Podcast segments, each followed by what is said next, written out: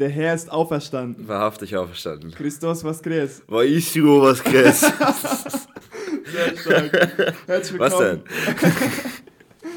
Äh, herzlich willkommen zu dieser äh, Osterfolge Podcast. Ähm, sehr, sehr nice, dass wir heute hier sind. Ähm, du bist übrigens nicht der Erste, der das nicht richtig ausspricht. Hey, ich kann wirklich nur so drei Worte Russisch oder so. Und das, ich habe, also ich bin ja seit ich ein Kind bin hier in der Gemeinde, ne? Seit ich keine Ahnung, sieben Jahre alt bin oder so. Und ich habe immer Probleme, dieses Ding auszusprechen. Ich check's nicht. Sag's mal. Ja, moin. Ja, genau. Ja, fang an. Ja, ich hab's gerade gesagt. Nein, nein, den ersten. Christos was crees. Varistino was. Nee, Oder ich kann ohne das nicht. weiß ich nicht. Ja, ich weiß es nicht. Ich habe einfach vorhin in der Gemeinde äh, ganz oben gesessen, weil ich zu spät gekommen bin und habe einfach vercheckt, dass die das gerade sagen und bin nicht mit aufgestanden. Und, Oh nein. Der ganze Saal hat dich angeschaut. Nein, das, darum geht es nicht. Ich bin traurig im Nachhinein. Ja, ist okay. Aber es ist dein erstes Ostern hier in der Gemeinde, ne? Ich bin erst Ostern, ja. Oder warst du als, nee, als Kind wahrscheinlich auch hier, oder nicht? Ja, das erste, woran ich mich erinnern kann. Ja, okay, nice. Ey, Noel, ich habe eine Frage an dich. Stell sie. Welcher Bissen vom Döner ist der beste? Kurze Vorgeschichte dazu. Äh, Noel und ich haben uns halt so ein paar Fragen gegenseitig überlegt. Und Noel meinte so, ey, diese Frage kann ich doch nicht stellen. Oder ich so, welche, ja, welcher Bissen vom Döner der beste ist? Ich so, nee, kannst du nicht stellen. so. Aber das Ding ist, ich hab's, gejoinkt. ich hab's dir schon erklärt. Ja, ich habe dann eher kontroverses Statement. Der beste Bissen vom Döner ist tatsächlich ein Bissen vom Rand, wo die Soße schon so runtertropft. Da ist ein bisschen Salat, viel Fleisch und schön viel Soße. Ich glaube, ich nehme einfach wirklich das Mittelstück.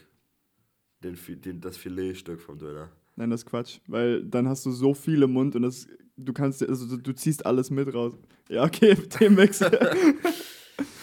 ähm, hey Philipp, du warst im Urlaub, wie geht's dir? Mir geht's gut, danke. Ja? Ja, war richtig Ja. nice. Sehr cool. Hat Bock gemacht. Bisschen Football gezockt mit Jona und äh, Ey, die hatten da, das war ein bisschen cringe. Die Hotelanlage, auf der wir waren, wir waren da mit ein paar Familien so. Kein Volleyball am Strand, kein Tennis oder irgendwie sowas, Gar kein nichts. Soccer-Dings, nix von Sport, gar nichts. Habt ihr irgendwas dabei gehabt, so Bälle-mäßig? Nee, Also ihr habt einfach wirklich, wir haben keinen Sport gemacht. Ja, also, das ist ein bisschen enttäuschend ja, tatsächlich. bisschen schon. Wir waren Ja. viel wandern mit unseren Eltern. Ey, auch War auch schön, ja, war schön. Mega. Äh, ja, war halt einfach so ein entspannter Urlaub, ne? War jetzt kein Actionurlaub, aber war richtig gut. Das Hat Bock nice. gemacht mit den Leuten. Das Wir haben auch nice. Abend mal am Strand genommen, das war richtig nice. Ja, Einfach mit, mit allen Familien? ja am Donnerstag. Ja, Boah. Donnerstagabend. Cool, ey. Das war echt cool. Das machen wir eigentlich jedes Jahr da. Wir sind immer an Ostern da, jedes Jahr Ach so. in Kroatien, eine Woche. Ja. Immer auch am, am gleichen Ort? Nein, wir machen da, was wir wollen. Okay. Wie Nelly Flamming halt die Preise findet, ne? Ach so, ja. Wo es am günstigsten ist. Nelly Flamming ist übrigens Reisebüro FWG, FWGS bekannt. ähm, genau. Aber war richtig gut. Okay, nice. Und ich habe mir auch im Urlaub eine Frage gestellt, die ich dir stellen möchte. Okay, krass. Direkt rein? Ja. Okay. Ähm, wenn du auf die ganze Weltgeschichte schauen könntest, ja? Welche sechs Stunden aus der Weltgeschichte würdest du gerne miterleben?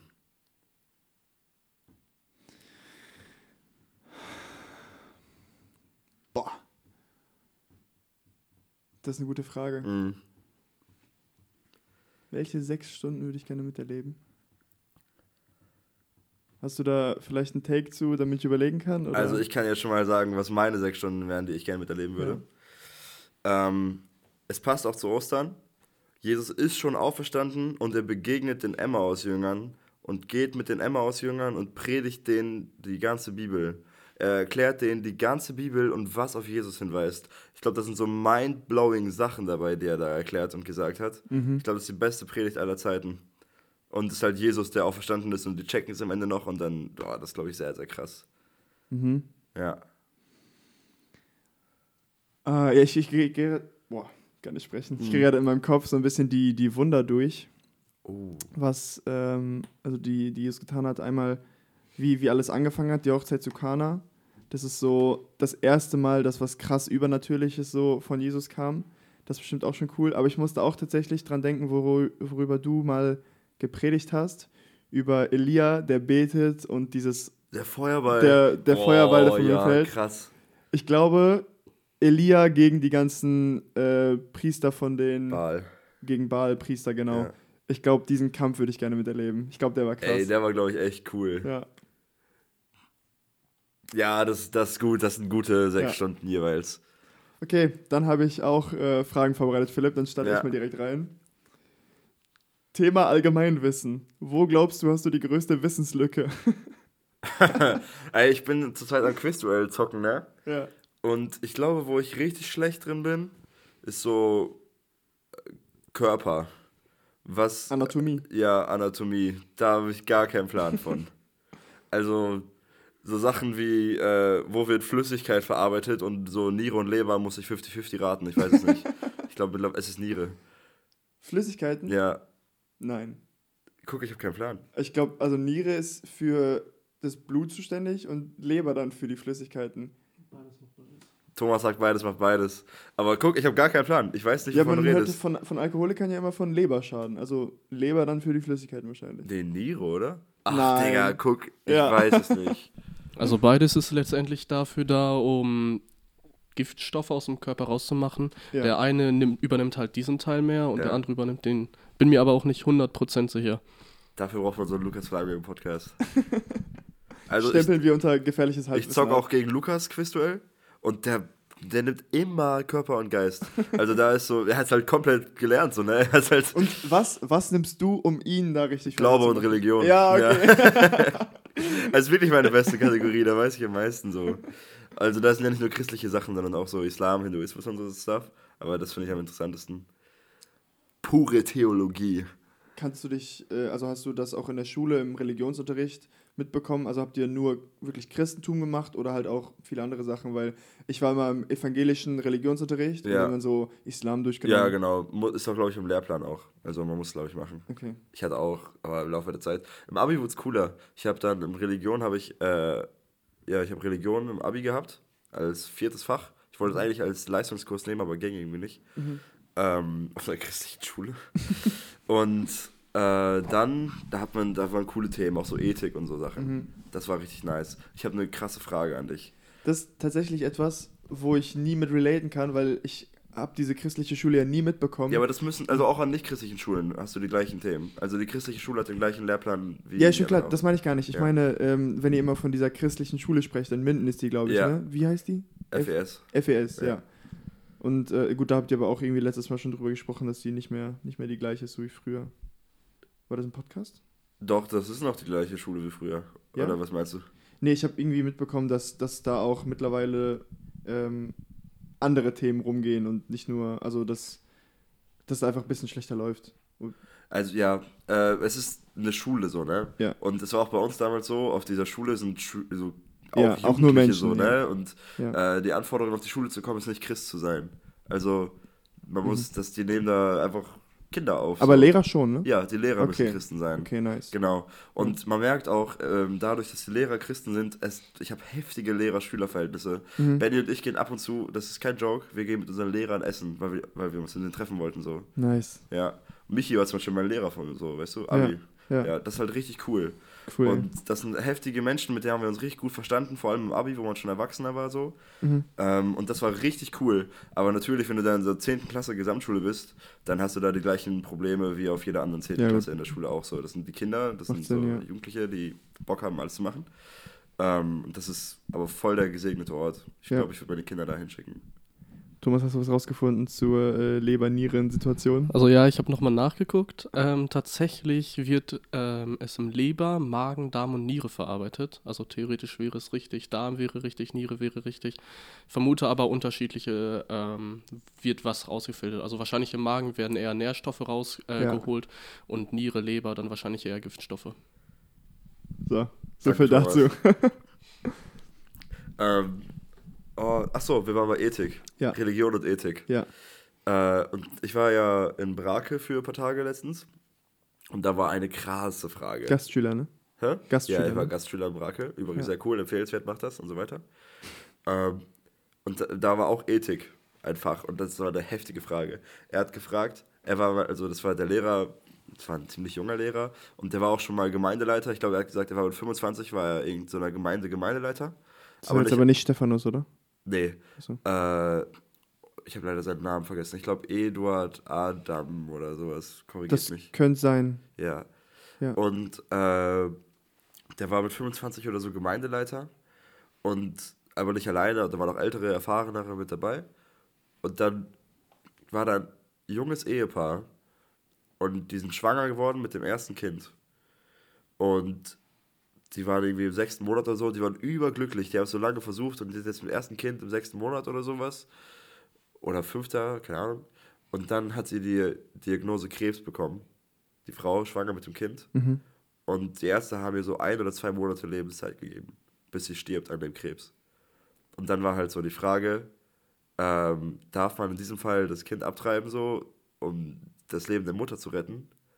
Oder halt beide sterben lassen, aber halt beten und das heißt, du hast keinen aktiv getötet, so. Aber warum, ähm, warum Beides. rettest du das Leben der Mutter, wenn du das Kind tötest? Wenn weil, sie Krebs du, hat? weil du ja die Behandlung starten kannst, Chemotherapie starten kannst. Also auch das ist dann nicht gesichert so. Ach aber so. du willst das ah, so, versuchen, so, ja. Weil okay. du kannst Schwangerschaft mit Chemotherapie, das kannst du vergessen so. Ja, ich dachte gerade, das ist, das, also die hat ja nicht Krebs, weil sie schwanger ist, so, aber das macht Ja. schon Sinn, ja. Ja, genau. Und das war so krasse Fragen. Und mit dem beschäftigt man sich dann, Ethik. Ich liebe, also das ist voll krass so, ne? Man Ja. kennt halt keine richtige Antwort. Ja. Man kann biblisch, glaube ich, beides begründen. Ja. Ähm, aber das, das sind schon so Fragen, die, auf die ich dann so voll Bock habe. ja. Das ist schon krass, vor allem wenn es echt ist so. Erwartest du jetzt eine Antwort von mir? Nein, okay. das, wir haben, ich glaube, da gibt es auch keine richtige Antwort drauf. Aber das sind so Sachen, über die ich richtig gerne nachdenke, muss ich sagen. Ich war tatsächlich auch einen Tag Gastschüler, ähm, hauptsächlich weil mein äh, Kumpel da war, aus, aus Niederberg noch. Und ähm, da war ich eine Unterrichtsstunde bei diesem Stephanus. Und äh, cooler Typ, kann ich Ja, der ist empfehlen. sehr cool. Ähm, und da war die Frage, darf man in der Kindererziehung sein Kind schlagen? Boah, auch Und krasse dann, Frage. Ich fand, ich fand die Methode, die er gemacht hat, richtig cool, weil dann hat so jeder Zeit bekommen, auf so einen Zettel aufzuschreiben, ähm, irgendwie ja, ähm, wenn ja, warum, nein, wenn nein, warum und so vielleicht, ne? Mhm. Und dann, oder halt so Gründe dafür oder Gründe dagegen. So, und dann, danach hatten wir so zwei, drei Minuten Zeit bekommen und mussten so alle aufstehen und durch den Raum gehen. Und dann guckt man sich die Gründe vom anderen an und die Gründe, die am ehesten mit deinen zusammenpassen, so findet man sich halt in so Gruppen zusammen. Mhm. Und so haben sich dann halt so drei, vier Grüppchen gebildet. Und also die Methode fand ich auch richtig cool. Und die Frage ist auch ähm, wahrscheinlich aktueller denn je. Ja. So, ja. Boah, ja, sowas feiere ich Ja. heftig. Deswegen auch Bibelschule. Aber ja, das finde ich schon richtig, richtig cool. ja. Apropos Argumente, willst du mir eine Frage stellen?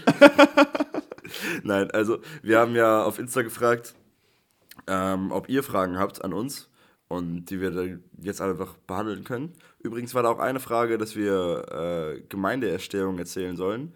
Machen wir jetzt nicht, da könnt ihr gerne aber die Folge mit Albert hören. Da haben wir das ausführlich besprochen, war eine Ja. richtig nice Folge. Ja. Aber wir besprechen jetzt die anderen Fragen, die da waren. Ja, also äh, ich fange mal an.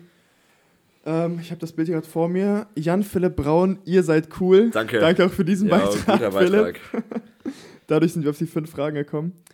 Ähm, nein, äh, soll ich sagen, wer das auch geschrieben hat? Nee, mach Okay. nicht.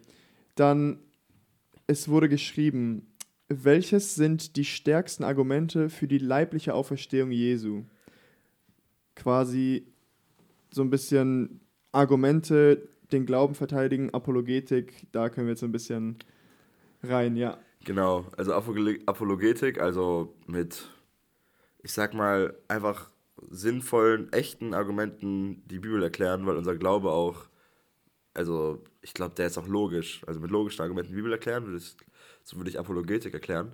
Mhm. Ähm, Ich habe dazu die Definition, wenn du willst, weil das hat das hat's tatsächlich ziemlich getroffen. ja, Ähm, also hier stehen zwei Definitionen. Erstmal bildungssprachlich, Verteidigung, wissenschaftliche Rechtfertigung von christlichen Lehrsätzen. genau. Also das, was Ja, du gesagt hast. es. Und Theologie, Teilgebiet der Theologie, das sich mit rationalen Rechtfertigungen des Glaubens befasst. Yes, also unser Glaube ist nicht nur so ein dummer Glaube, der, an den man, also an den so ein paar Leute glauben können, weil die einfach nicht hinterfragen und nichts checken und nicht äh, gelernt haben so, sondern unser Glaube ist auch vollkommen logisch und rational Ja. und darum geht Apologetik. Und da wurde die Frage gestellt, Argumente für die Auferstehung von Jesus und das fand ich richtig nice. Und ich habe, glaube ich, so drei Hauptargumente. Mhm. Erstens, das Grab war leer. Also man muss natürlich voraussetzen, dass Jesus wirklich tot war, ne? Mhm. Also das hatte, ich glaube, ich habe es nicht, ich habe nur einmal reingeklickt an Karfreitag, aber Christian hat da ja darüber geredet, dass Jesus wirklich tot war. Die römischen Methoden, die waren wirklich krass. Eine Kreuzigung hat keiner überlebt. Es gibt keine Dokumentation davon, dass jemand eine Kreuzigung überlebt hat. Mhm. Und dann noch ein Stich in die Seite und ähm, auch die Flüssigkeiten, die beschrieben werden, die aus Jesus dann rauskommen, ähm, so war man Medizin, also so weit war man medizinisch noch nicht. Mhm. Das äh, passt aber aus heutiger medizinischer Sicht übelst gut. Also Jesus war wirklich tot. Und dann ist er halt ins Grab gelegt worden. Und auch das kann man anzweifeln. Ist Jesus ins Grab gelegt worden? Und da auch da kann man sagen, es wurde sogar der Name von dem Mann genannt, in dessen Grab er gelegt wurde. Und zwar, weiß jemand zufällig? Hm, das lässt es natürlich schön auflaufen, ja. Ja, genau, jetzt lasse ich auflaufen, weil ich weiß gerade auch nicht. Also, ähm, ich glaube, er heißt, Josef von Arimathea. wollte, ja, Josef heißt er. Matthäus Und- 27, 60. Äh, das macht keinen Sinn, einen so detail detaillierten Namen zu geben, wem das Grab gehörte, wenn die Leute das überprüfen konnten. So, weißt du? ja. Das war ja alles noch zu Lebzeiten von den Menschen geschrieben, als das passiert ist. Die ganzen Bücher der Bibel, also die Evangelien zumindest und Apostelgeschichte. Und die Briefe meistens auch noch. Da haben die meisten Leute noch gelebt, die Jesus erlebt haben. Und warum sendest du dann einen Namen? Weil die Leute können ja hingehen und die Typen fragen, hey, ist das dein Grab? So. Und hast du, also, hast du den natürlich zur Verfügung gestellt. Und das macht man nicht, wenn es ausgedacht ist. Und das würde sonst auffliegen. Und dann geht's weiter. Die Frauen entdecken ein leeres Grab. Das liest man so. Aber versetzt euch mal in die Zeit von früher. Auch da, es macht gar keinen Sinn, wenn du ein Märchen aufbauen willst, als Jünger von Jesus, Frauen zu nehmen, weil die hatten gar kein Mitspracherecht vor Gericht. Ja. Selbst wenn du vor Gericht gehen würdest damit, dann könnten die Frauen nicht aussagen, weil die hatten kein Mitspracherecht vor Gericht. Ja. Das war schade so, aber es war früher halt so. Und das macht auch keinen Sinn, dann Frauen in die Geschichte reinzunehmen. Auch da können die hingehen, war das so? Und selbst wenn die dann das bestätigen, können die Feinde von Jesus sozusagen einfach sagen, ja, ist ja egal. Deren Meinung ist unwichtig. Aber auch da ist es einfach, das sind so Details, die in der Geschichte drin sind. Und vor allem, die Gegner von Jesus haben es nicht bestritten, dass das Grab leer war. Die Gegner von Jesus haben versucht, Argumente zu finden, warum das Grab leer war. Die Jünger haben es geklaut, die Römer haben es geklaut und so weiter. Und auch das, warum sollten die Gegner von Jesus, ah, jetzt muss ich gucken, wie formuliere ich das? Warum sollten die Juden sozusagen, ähm, wenn die selbst den Leichnam geklaut haben, dann würden die ja selbst die Auferstehung anfeuern so. Und die könnten ja einfach den Leichnam zeigen und sagen so, hey, wir haben den, alles gut. Und das würde so im Keim erstickt werden, aber war halt nicht so. Auch die Juden wussten nicht, wo Jesus hin war. Hm.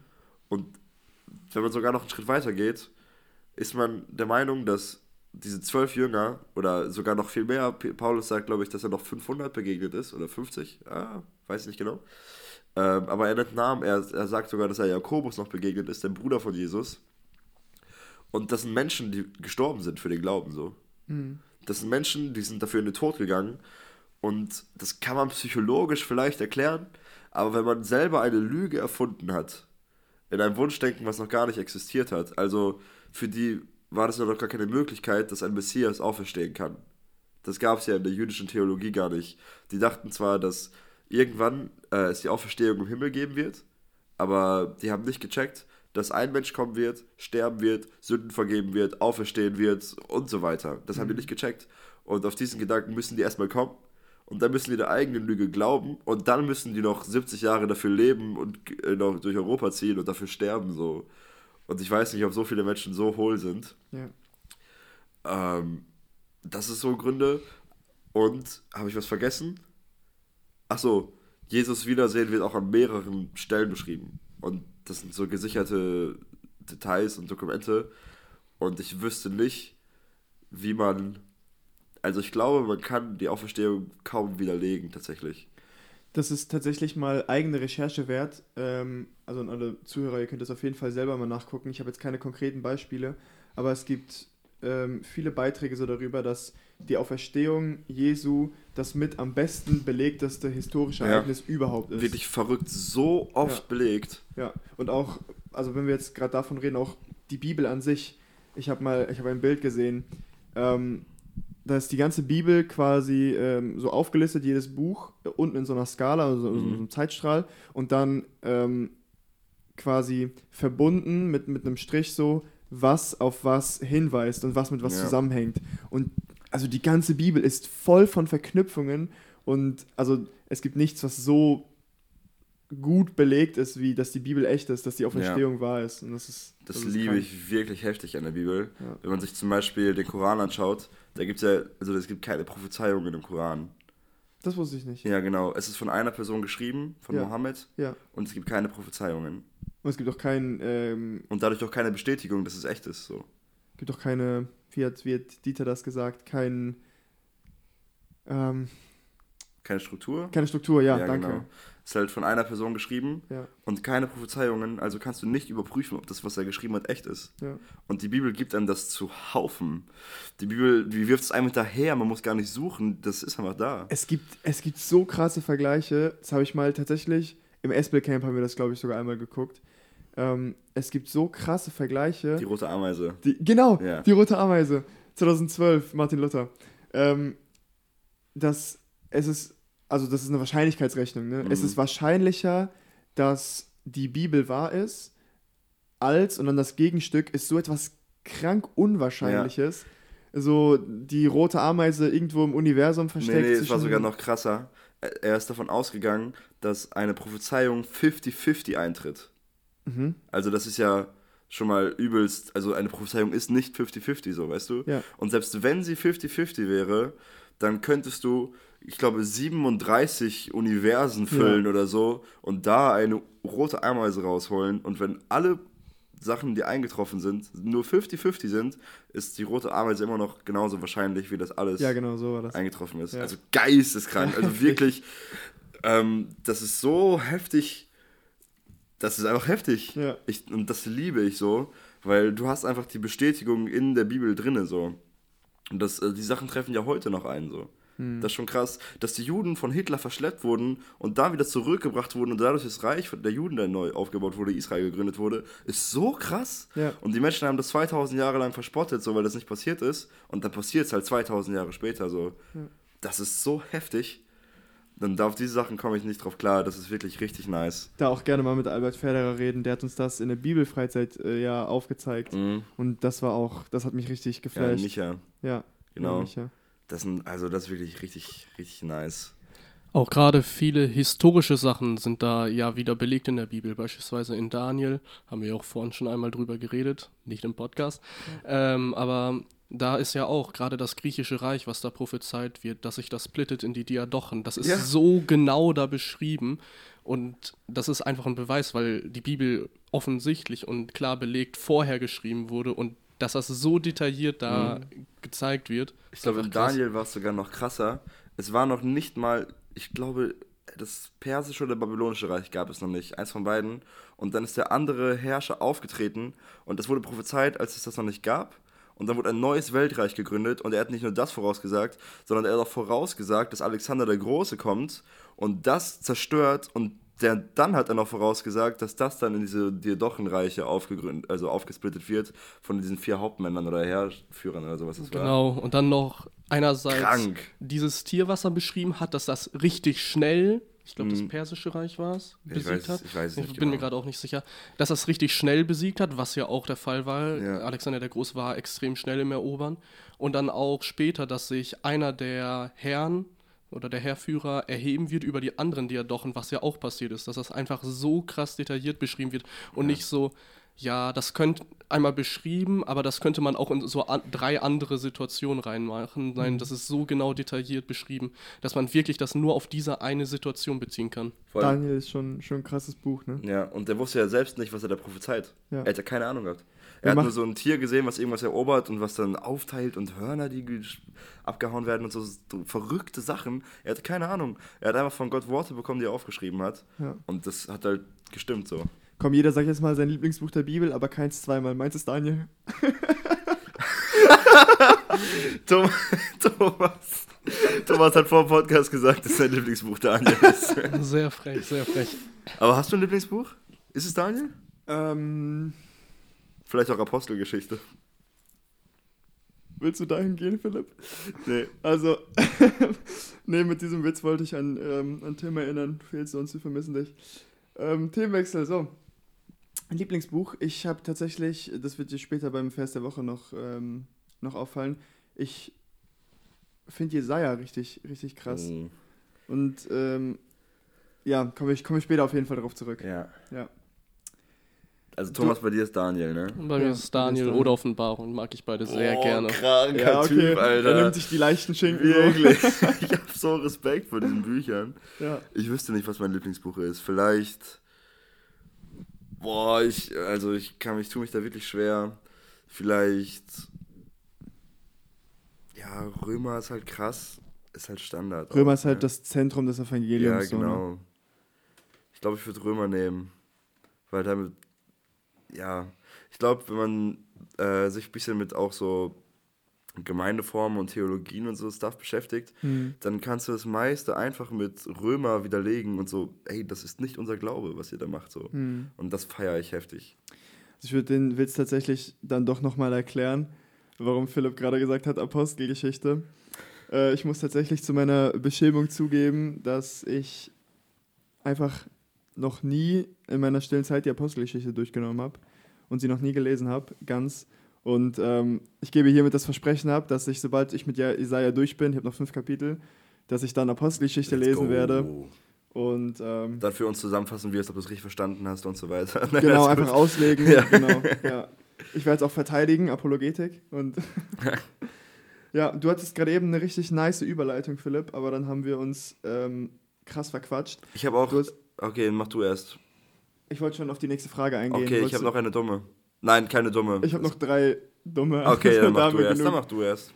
Ähm, darauf wollte ich aber eigentlich gar nicht hinaus. Ich wollte jetzt auf die Frage hinaus. Du hast über das Leiden gesprochen. Mhm. Und ähm, also der Leidensweg von Jesus ist uns ja allen bekannt und dass er auch deswegen dadurch äh, erhöht wurde. Und ähm, eine weitere Frage, die wir bekommen haben über äh, Instagram, war, wie sind die Verse in Matthäus 20, Verse 22 und 23 zu verstehen? Ähm, kurz der, ähm, jetzt, ich, jetzt fällt mir das Wort nicht ein. Kontext. danke, ja, so viel. Ähm, da geht es eben darum, dass die Mutter von Jakobus und Johannes ähm, zu Jesus kommt mit den beiden und ihn quasi fragt, können meine Söhne eine Extrastellung quasi in deinem Reich haben später. Das ist kurz nachdem Jesus zum dritten Mal seinen Tod voraussagt. Ähm, genau, und die, äh, die Verse aus Matthäus 20 ähm, sind halt quasi jetzt die Antwort dann von Jesus, also 22 und 23. Ich lese mal vor, ja? Ja. Ähm, dann trat die Mutter der Söhne des Zebedeus mit ihren Söhnen zu ihm und warf sich nieder und wollte etwas von ihm bitten. Erbitten. Er sprach zu ihr, was willst du? Sie sagte zu ihm, bestimme, dass diese meine zwei Söhne, einer zu deiner Rechten und einer zu deiner Linken sitzen in deinem Reich. Jesus aber antwortete und sprach, ihr wisst nicht, um was ihr bittet. Könnt ihr den Kelch trinken, den ich trinken werde? Sie sagen zu ihm, wir können es. Er spricht zu ihnen, meinen Kelch werdet ihr zwar trinken, aber das Sitzen zu meiner Rechten und zu meiner Linken zu vergeben, steht nicht bei mir, sondern ist für die, denen es von meinem Vater bereitet ist. Also krasse Stelle. Ja. Ähm, die Mutter ähm, von Johannes und Jakobus kommt zu Jesus und möchte, hey, Jesus, kannst du den, übrigens, vielleicht als Kontext sogar, Jesus hat denen schon mal gesagt, dass die auf zwölf Thronen im Himmel sitzen werden und die zwölf Stämme von Israel sitz, äh, richten werden. Das ist den Jüngern schon versprochen. Die werden auf zwölf Thronen im Himmel sitzen. Und jetzt kommt die Mutter zu ihm und fragt, ja, aber können die zu deiner Rechten und zu deiner Linken sitzen? Ähm, und ich glaube, man kann das so ein bisschen arrogant und verzogen finden, wenn man das Jesus fragt. Aber ich glaube, wenn man das ganz nüchtern betrachtet, äh, ist das erstmal einfach eine Frau, die mit einer Bitte zu Jesus kommt. Und das finde ich eigentlich voll nice. Und um kurz im Predigermodus zu kommen, da können wir was von lernen. Äh, nämlich, dass wir mit unseren Bitten einfach zu Jesus kommen. Und die Erfüllung liegt dann natürlich bei Jesus, aber was die Frau macht, ist an sich erstmal nicht falsch. Ähm, und dann sagt Jesus, ihr, ihr wisst nicht, um was ihr bittet. Und jetzt kommt es halt, könnt ihr den Kelch trinken, den ich trinken werde. Also Jesus sagt, dass, ja, das ist ein Stück weit ähm, eine Belohnung im Himmel. Dieser große Ehrenplatz im Himmel geht mit krassen Schmerzen auf der Erde irgendwie zusammen. Jesus wird im Himmel so erhöht und wurde auf der Erde so erniedrigt und ist dann ja auch am Kreuz gestorben, in diesem Kelch, den er getrunken hat. Das wissen wir ja aus, seiner, aus seinem Gebet, mit, aus seinem letzten Gebet. Vater, kannst du diesen Kelch an mir vorübergehen lassen und Ja. so. Ähm, also der Kelch ist sein eigener Tod gemeint. Und könnt ihr den Kelch trinken, den ich trinken werde? Und sie sagen, wir können es. Und auch da denkt man eigentlich so, hä? Bisschen arrogant, oder? Aber tatsächlich sind die ja, also haben die es ja gemacht. Jakobus, das lesen wir in der Apostelgeschichte, ähm, ist Märtyrertod gestorben. Und Johannes, wissen wir nicht, ob der Märtyrertod gestorben ist, aber er hat auf jeden Fall das Leben eines Märtyrers gelebt. So. Er Der ist ja dann ins Exil gegangen. Ja, genau, aber ist man sich nicht sicher, ob er da gestorben ist oder wieder raus und dann da die Briefe geschrieben hat und so Zeug. Aber ähm, er hat auf jeden Fall heftig gelitten in seinem Leben und musste richtig viel leiden für Jesus. Also die haben den Kelch getrunken so. Und ich weiß nicht, ob die jetzt zu linken und rechten Gottes sitzen. Und Jesus wusste das auch nicht. Und vielleicht ist das schwer zu verstehen, weil das geht auch mit der Dreieinigkeit und so einher. Aber Jesus sagt, ich habe keine Ahnung, ob ihr dann zur linken und rechten sitzen werdet. Und das wird mein Vater bestimmen. Das ist nicht meine Rolle. Wir haben unterschiedliche Rollen. Ähm, und mein Vater wird bestimmen, wer da sitzen wird. Und damit mussten die Jünger sich halt abfinden. Aber die Hauptaussage hier ist, glaube ich, einfach, opfert alles, was ihr habt, für mich auf. Und dann werdet ihr eine Belohnung im Himmel bekommen. So. Ja, Philipp, du bist so cool. danke. Ich habe hier eine Studienbibel und ich habe mir extra die ähm, zwei Verserklärungen dazu durchgelesen. Und du hast einfach wirklich jeden einzelnen Punkt äh, genannt und erklärt, der hier auch drin steht. Nice. Also, ich zusammenfassend, ich will das ganz kurz nochmal vorlesen, weil dann könnt ihr das mit vergleichen, warum ich gerade Philipp so cool finde.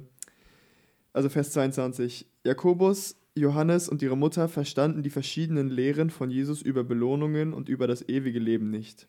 Sie verstanden nicht, welches Leiden ihnen vor dem Leben in der Herrlichkeit des Reiches Gottes noch bevorstand. Der bittere Leidenskelch bezog sich auf die Schmerzen und die Kreuzigung, die Jesus bevorstanden. Sowohl Jakobus als auch Johannes würden viel Leid ertragen müssen. Jakobus wurde später für seinen Glauben getötet und Johannes musste im Exil leben. Vers 23. Jesus zeigte hier, dass er sich die, der Autorität des Vaters unterstellte, der allein darüber entscheidet, wer im Himmel äh, leitende Positionen erhält. Solche Positionen werden nicht als Gefälligkeit verteilt, sondern denjenigen anvertraut, die trotz harter Glaubensprüfung Mhm. in ihrer Hingabe an Christus treu geblieben sind. ja. Das ist Keine Ahnung, vielleicht wird's auch, wird auch Mose und Elia oder Abraham. Guck mal, diese ganzen Leute, die sind halt auch im Himmel, so, ne? Ja. Und Jakobus und Johannes dachten dann, nee, wir beide. Das ist schon ein bisschen. Ich habe ich hab letztens einen äh, interessanten äh, Kommentar gehört, quasi einfach. Und zwar ging es halt, ich habe mit, mit jemandem gesprochen darüber, was ich nicht alles für Fehler mache in meinem Leben und so und dass ich ja noch so jung bin. Und dann hat mir diese Person gesagt, so, das spielt im ersten, in erster Linie gar keine Rolle. Es wird sogar vermutet, dass die Jünger alle um die 18, 19 Jahre alt waren. Was denkst du darüber? Boah, ich glaube, da habe ich schon mal drüber nachgedacht. Aber ja, ich stelle mir die auch immer so als gestandene Männer vor, die dann ihre Familien haben und so, aber hatten die ja mit 19. Petrus zum Beispiel, der war halt verheiratet mit 19 so. Ja. Das kann halt richtig gut sein im jüdischen Kontext so. Damals in der Zeit ja auch bestimmt schon mit 14, 15 ne? verheiratet. Ja, genau, das Okay, kann ja. gut sein. Also schon he heavy so, dass sie mit 19 alles, was sie hatten, aufgegeben hatten. Ihr ganzes Leben, das sie vor sich hatten, haben die aufgegeben, um Jesus nachzufolgen. Ich glaube, da kann man auch viel von lernen. Ich habe eine spontane Frage. Ähm, stellst du dir manchmal deine Lebenssituation oder auch eine Glaubensprüfung oder so quasi, äh, stellst du dir das in dem Blick vor, wie die Bibel darüber schreiben würde? Nee, Okay, bin ich vielleicht der Einzige. aber wenn ich, interessanter Gedanke. wenn ich über, über so Glaubensprüfungen oder so in meinem Leben nachdenke, dann stelle ich mir manchmal vor, wie würde quasi die Bibel in dem Moment über mich schreiben? Mhm. Also wie würde Gott das über mich schreiben? Du musst kurz weiterreden, ich gieße Wasser ein. Ja, ist kein Problem. Ähm, die, Jetzt bin ich zwei, wieder die zwei Fragen, die wir gestellt bekommen haben, die haben wir auf jeden Fall schon beantwortet. Nein, äh, ich, ich will Fragen stellen. Du willst Fragen stellen, okay. Ähm,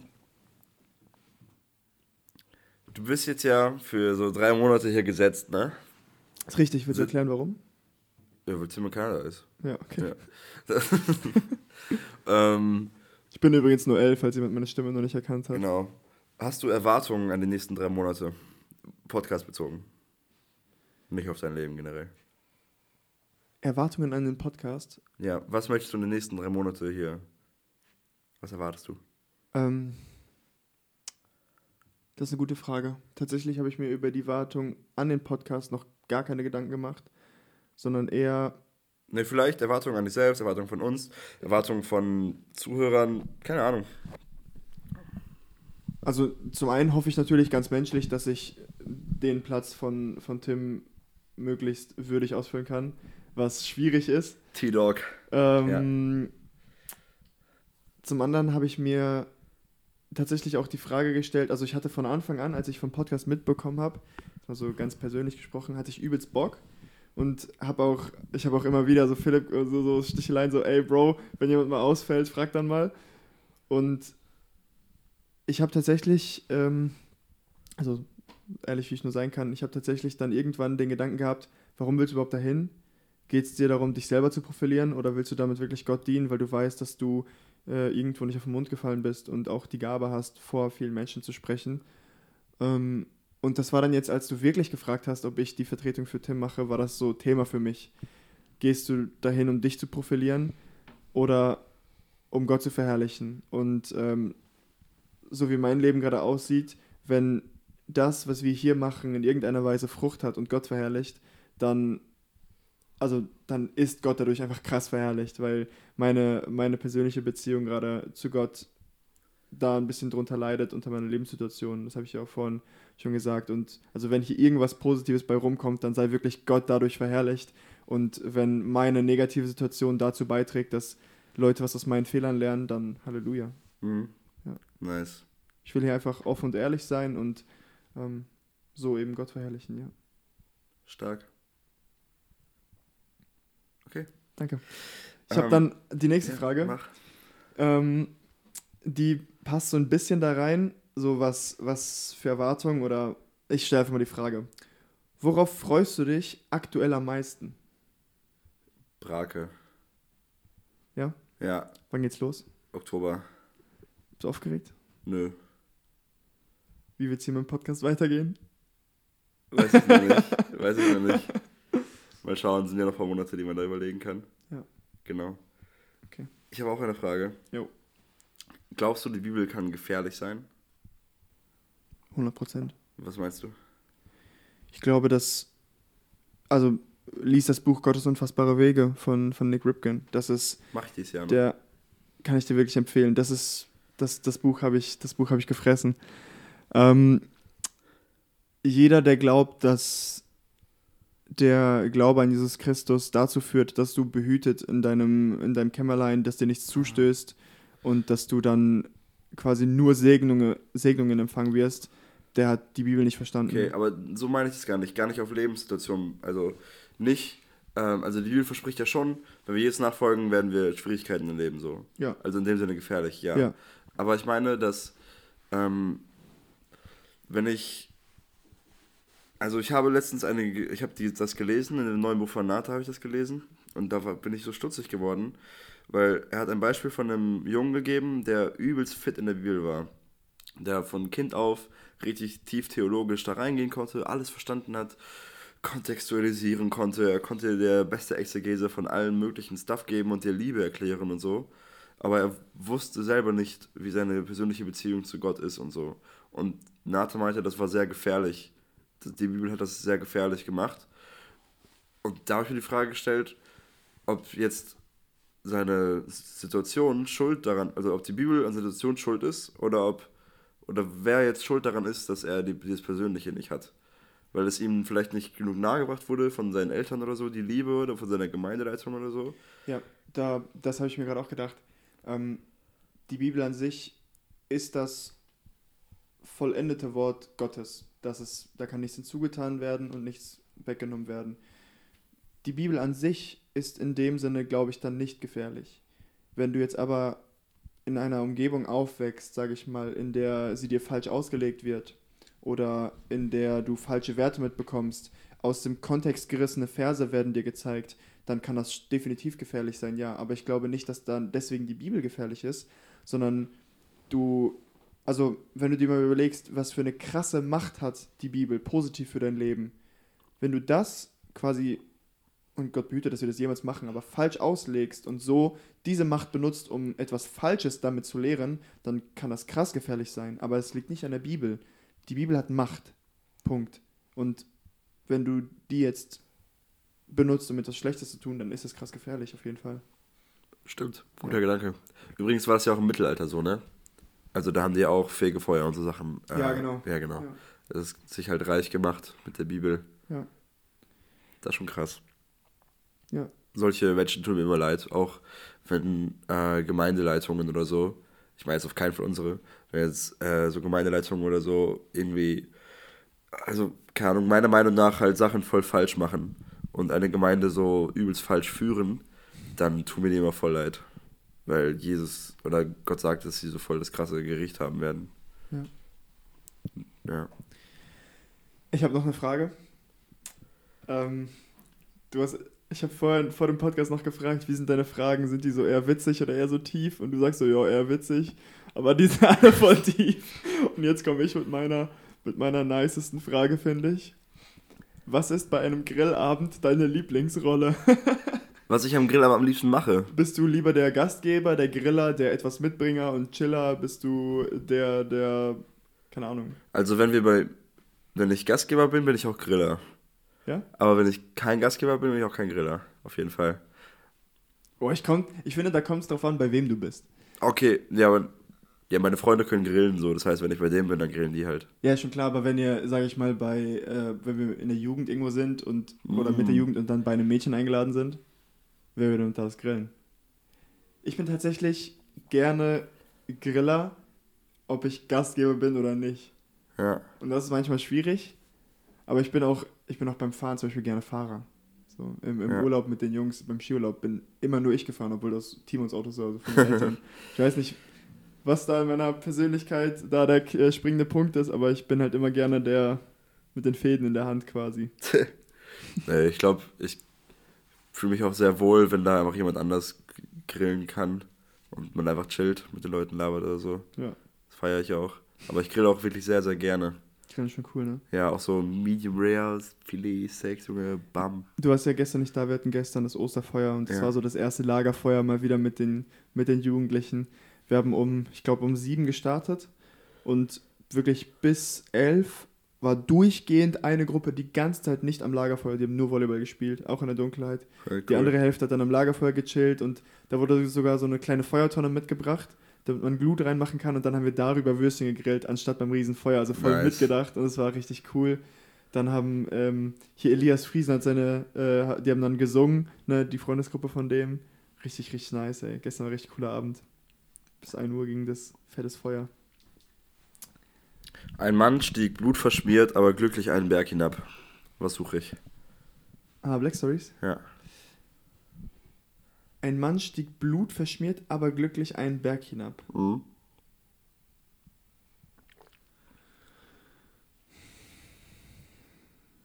Boah. Blutig. Also damit jetzt nicht. Du darfst auch Minuten- Fragen stellen, ne? Ja, fünf Minuten Stille Ja, ja. vielleicht. Ähm, ist in der Geschichte, geht es da wirklich nur um, um einen Mann? Oder geht es, also sind da mehrere und es geht nur um diesen einen Mann oder ist wirklich nur ein Mann auf diesem Berg? Nee, er ist nicht alleine auf dem Berg. Er ist nicht allein auf dem Berg. Ja. Okay. Ähm, aber er geht alleine runter. Nein, Neues Testament oder altes? altes. Altes. Ist es eins, das ich schon kenne? Weiß ich Hast du mich nicht. schon erzählt? Weiß ich nicht. Okay. Ich glaube Oha. nicht. Hat er was geopfert? Ja. Abraham, als er vom ah, ähm, Das war mein erster Gedanke. mein, mein erster Gedanke war auch Isaac auf dem, auf dem ähm, Ja. äh, Haufen. Abraham und Isaac. Ja, aber der hat den doch nicht, der hat den doch ja, nicht ja, aber geopfert. der Ja, hat dann er einen geopfert. Widder geopfert, genau. Ah, so. Yes, ja. ja, der erste Gedanke war richtig, aber. Und das ist das perfekte Beispiel dafür, dass Jesus das perfekte Opfer ist und unsere Sünden vergeben hat und wir nicht mehr sterben müssen. Frohe Amen. Übrigens, ne? Ja. Amen. Christozentriert predigen. Ich sag's euch. Ich bin durch mit meinen Fragen, Philipp. Echt? Ja. Ähm, ich wollte vor dem Podcast noch eine Sache erzählen. Und Noel hat gesagt, ich sollte nicht erzählen, deswegen erzähle ich die jetzt kurz. Ist voll unnötig, aber ich will es trotzdem erzählen. Immer, ähm, ich habe so ein, wenn ich, ich habe ja letzten Monat, war so ein, für mich so ein tougher Monat, in dem ich so ein paar Predigten hatte. Und ich hatte richtig Bock auf die Herausforderung auch, auf die Challenge, aber es war halt auch anstrengend. Und weil ich wusste, dass es kommt, habe ich mir immer, wenn ich so gute Gedanken hatte, die man in Predigten benutzen konnte, aufgeschrieben. Und ich habe ein richtiges Problem damit, wenn ich gute Gedanken habe, aber die nicht weitergeben kann. Ich hatte einen Gedanken und ich überlege gerade, ob ich den erzählen will, weil vielleicht kommt ja noch eine Predigt, in der ich den benutzen kann, so dann wird das gewastet. Dann kannst du einfach so die Callbla- äh, Call, den Callback machen und Ja. dann sagen, ja, habe ich schon im Podcast erwähnt. Okay, äh, ich, hatte, ich habe einen Gedanken und der fand ich richtig cool. Und ich dachte, ey, in drei Predigten und so einer Einleitung oder so kann man das doch safe irgendwo benutzen. Aber es hat nirgendwo gepasst. Mal wegen Zeit nicht, mal einfach vom Ding her, es hat nicht gepasst so. Ähm, und dann habe ich es nie benutzt. Und wir hatten jetzt ja an, wir haben Abendmahl genommen, ich habe es ja schon erwähnt, Abendmahl am Strand. Und ich habe da so einen kleinen Input gemacht und da habe ich es dann benutzt. Und das war Cool. nice. Und da habe ich es dann geused. Aber das könnte man trotzdem nochmal in der Predigt oder Ja, so was ist denn benutzen. das, äh, der, der Gedanke? Okay. Ähm, es sind eigentlich zwei miteinander verbunden. Und zwar die Epheser, oder ja, sind ja eine Gemeinde gewesen in Ephesus und ähm, die wurden übelst gelobt dafür, dass sie so viel für Jesus gemacht haben, dass sie so viel äh, am Ackern waren für Jesus sozusagen und dass sie den voll geliebt haben und alles mit Jesus zusammen gemacht haben. Und in der Offenbarung dann, Thomas' zweites Lieblingsbuch, ähm, da schreibt ja Jesus selbst die Sendschreiben, diktiert Jesus selbst die Sendschreiben an die Gemeinden, auch an Ephesus. Und er sagt, äh, ich kenne deine Werke und dass du ausgehalten hast und sowas. Also er lobt dir erstmal, dass die immer noch dabei sind und immer noch dienen und machen und so. Aber ihr habt eure erste Liebe Hm. verlassen. Ja. Und das fand ich krass, weil das bedeutet, dass du auch ohne Liebe dienen kannst und dass du, ähm, das hieß, dass dich gut findet.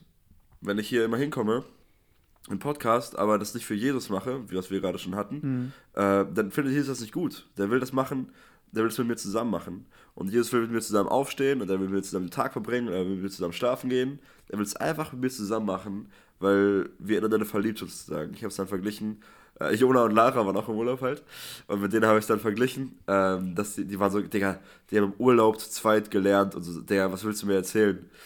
Die haben halt zu zweit dann gelernt. So, weißt du? Gelernt. Anführungszeichen. Nein, ich glaube, hat wirklich gelernt. Aber die sind halt verliebt ineinander und die wollen es halt zu zweit machen, so. Weil die ineinander verliebt sind. Und das brauchen wir auch mit Jesus. Einfach die Sachen, die wir auch für Jesus machen wollen, mit Jesus machen wollen. Mhm. Und der verbindende Gedanke in 1. Mose, äh, in der Schöpfungsgeschichte, das ist ja als Offenbarung ganz am Ende und das sieht man auch schon ganz am Anfang, das Gemeinschaftsding. Da sind wir wieder bei den Verknüpfungen in Genau. der Bibel. 1. Mose, Kapitel 1, äh, Schöpfung, da guckt Gott die Erde an und sieht, sie ist wüst und leer und schafft Pflanzen auf der Erde. Dann guckt er das Meer an und sieht, es ist zu leer und schafft Wasser im, äh, schafft Leben im Wasser, Fische und so. Dann schaut er wieder die Erde an und denkt so, hey, da fehlt immer noch was und schafft lebende Tiere. Und dann steht da, lasst uns Menschen machen. Und ich stelle mir davor, wenn wir uns das als so drei Charaktere vorstellen können, Vater, Jesus, Heiliger Geist, dass sie sich so gegenseitig angucken und denken, okay, wir brauchen Leben. So, also lasst uns Leben schaffen. Ein, etwas, was nicht für die Erde geschaffen ist, etwas, was nicht fürs Wasser geschaffen ist, sondern einfach etwas, was für Gemeinschaft mit uns geschaffen ist. Boah, krass. Und das fand ich richtig cool. Ja. Und dann hat er den Menschen geschaffen.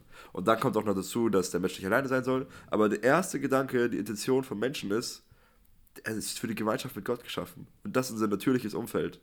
Wie für Pflanzen Erde und für Fische Wasser sollen wir bei Gott sein. Und diese Gemeinschaft genießen sollen. Das ist ein richtig cooler Gedanke. Genau. Und der hat in keine Predigt gepasst. Das war, also weißt du? Ja, Ja, das war ein bisschen schade so, aber ich benutze es safe nochmal. ja, das ist auf jeden Fall. Ja, genau. Ich habe noch einen anderen Gedanken zum Dienst. Und zwar ähm, mache ich ja zum Beispiel unter anderem die Kinderstunde. Und da fällt es mir ganz extrem auf, dass der Dienst, der wöchentliche Dienst mir in der Beziehung zu Gott auf jeden Fall hilft, Ja. weil wenn ich keinen Dienst habe, dann habe ich nicht den, ähm, wenn es mir mal schlecht geht, dann habe ich nicht diesen, ich setze mal in Anführungsstriche Zwang, wieder mich hinzusetzen und etwas vorzubereiten aus der Bibel. Und jedes Mal Bibel lesen, also Gottes Wort kommt nie leer zurück. Und es, es ich sage das mal so hart, es zwingt mich dann, mich wieder hinzusetzen und wieder die Geschichte von Samuel zum Beispiel zu lesen oder von Saul und David und so. Und ich nehme dann für mich selber was mit, ähm, weil ich mich da hinsetzen musste, weißt du. Und deswegen ein, ein wöchentlicher Dienst, wirklich alle, die ihr noch keinen Dienst habt, macht, macht etwas, weil es hilft mir einfach übelst. Und jedes Ja. Mal, wenn ich dann wieder einen blöden Freitag hatte, auf der Arbeit irgendwie Stress, schlechte Laune, keine Ahnung was, und ich weiß, ich muss mich jetzt hinsetzen und Gott, ich kann dir gerade nichts geben, so, ne? Also, ich habe gerade überhaupt keinen Bock, irgendwas vorzubereiten, einerseits. Dann habe ich noch voll die anderen Gedanken, ich bin schlecht drauf und ich habe heute noch krass gesündigt, so, habe irgendwas Schlimmes gemacht.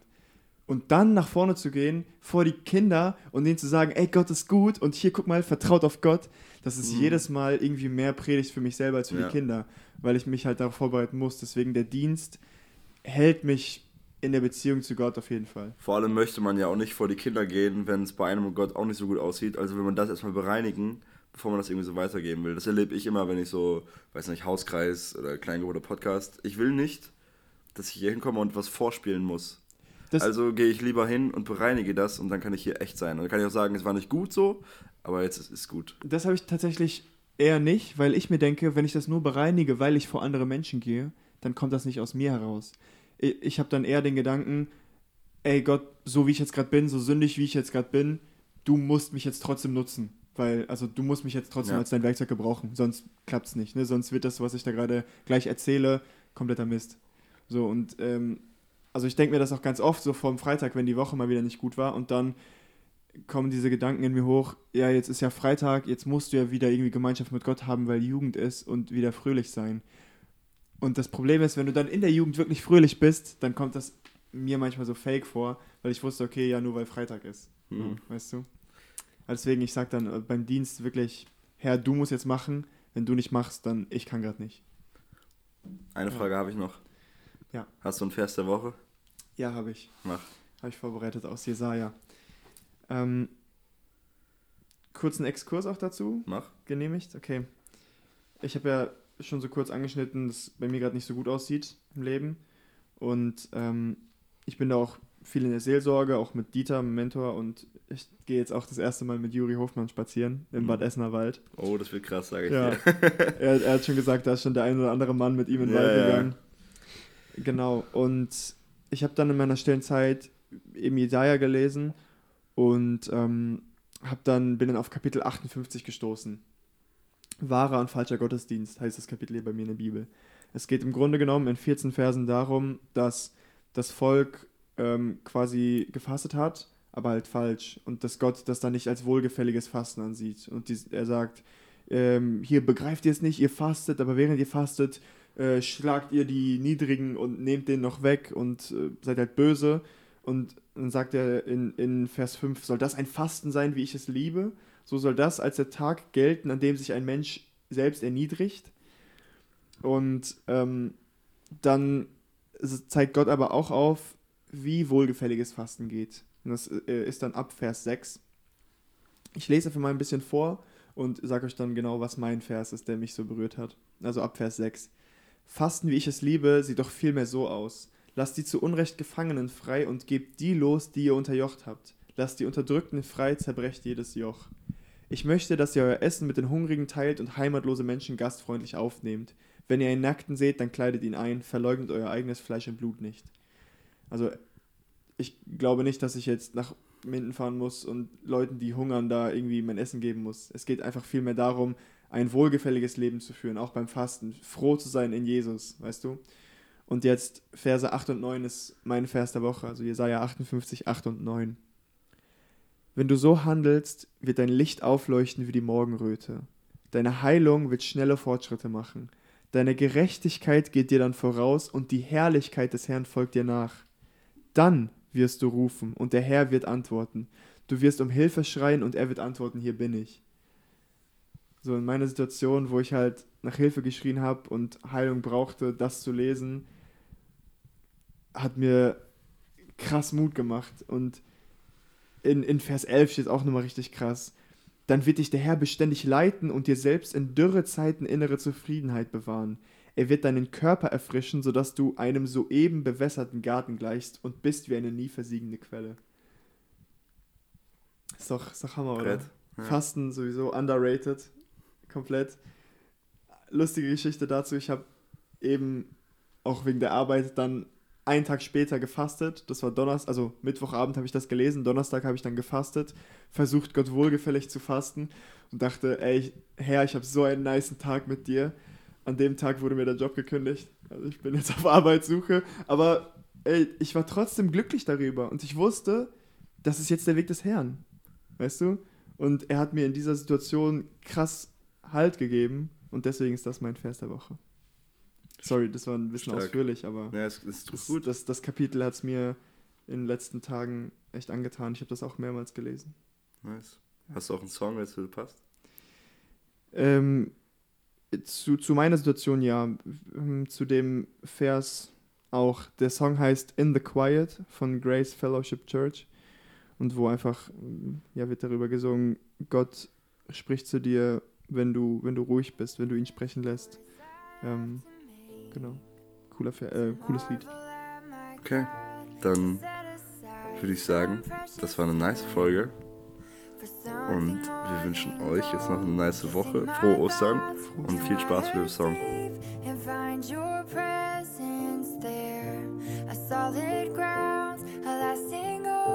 A joy beyond.